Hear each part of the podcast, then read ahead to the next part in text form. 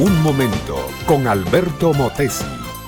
Una respuesta práctica a tus interrogantes sobre tu vida y los problemas del mundo moderno. Cuanto más leo y medito en los salmos de la Biblia, más me doy cuenta cuán profundamente humanos son estos escritos. Tal parece que Dios quiso poner en literatura toda la posible experiencia del alma humana, registrándola en palabras patéticas y pensamientos dramáticos. Será por eso que la Biblia se ha constituido en el libro universal por excelencia y contiene mensajes de aliento y esperanza para todos los seres humanos que caminan y sufren en la tierra. El Salmo 38, por ejemplo, es un salmo escrito por el rey David.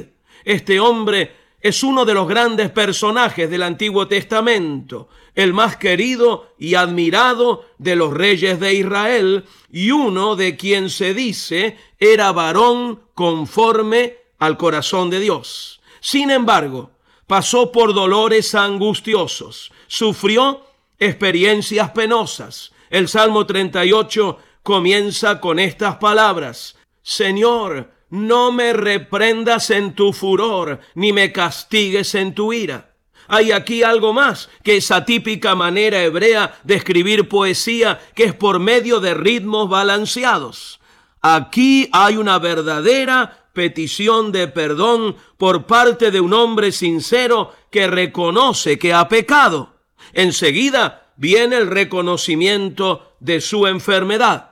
Nadie hay sano en mi carne a causa de tu ira, ni hay paz en mis huesos a causa de mi pecado. Muchas veces una enfermedad es debida a la desobediencia y el pecado. El rey describe la suya con palabras que pueden oírse en cualquier hospital moderno. Hieden y supuran mis llagas a causa de mi locura. Estoy debilitado y molido en gran manera. Gimo a causa de la conmoción de mi corazón. No tenemos aquí, mi amiga, mi amigo, la descripción de varias enfermedades de este tiempo.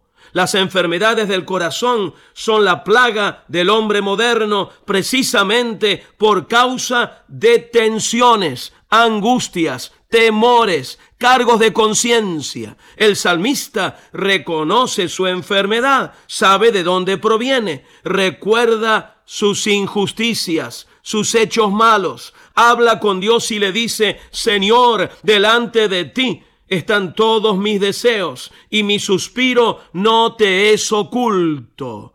No exige justicia, no demanda protección, no presenta excusas, ni menos levanta quejas. Se somete humildemente a aquel que ha ofendido, Dios el Señor, y ruega por misericordia. Dios es su única esperanza. Mis amigos y mis compañeros se mantienen lejos de mi plaga y mis cercanos se han alejado, dice renglones más abajo.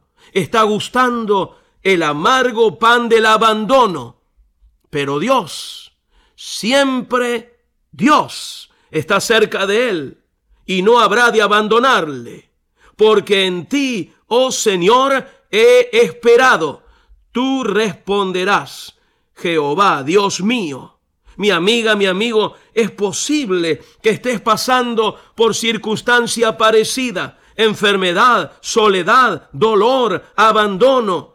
Cristo ahora está cerca de ti y está dispuesto a escuchar tu voz. ¿Quieres clamar a Él? Él te está esperando. Él te dará vida y te la dará con abundancia. Este fue Un Momento con Alberto Motesi. Escúchanos nuevamente por esta misma emisora. Educación que transforma. ¿Te quieres preparar mejor? Visita Facebook y busca Alberto Motesi University.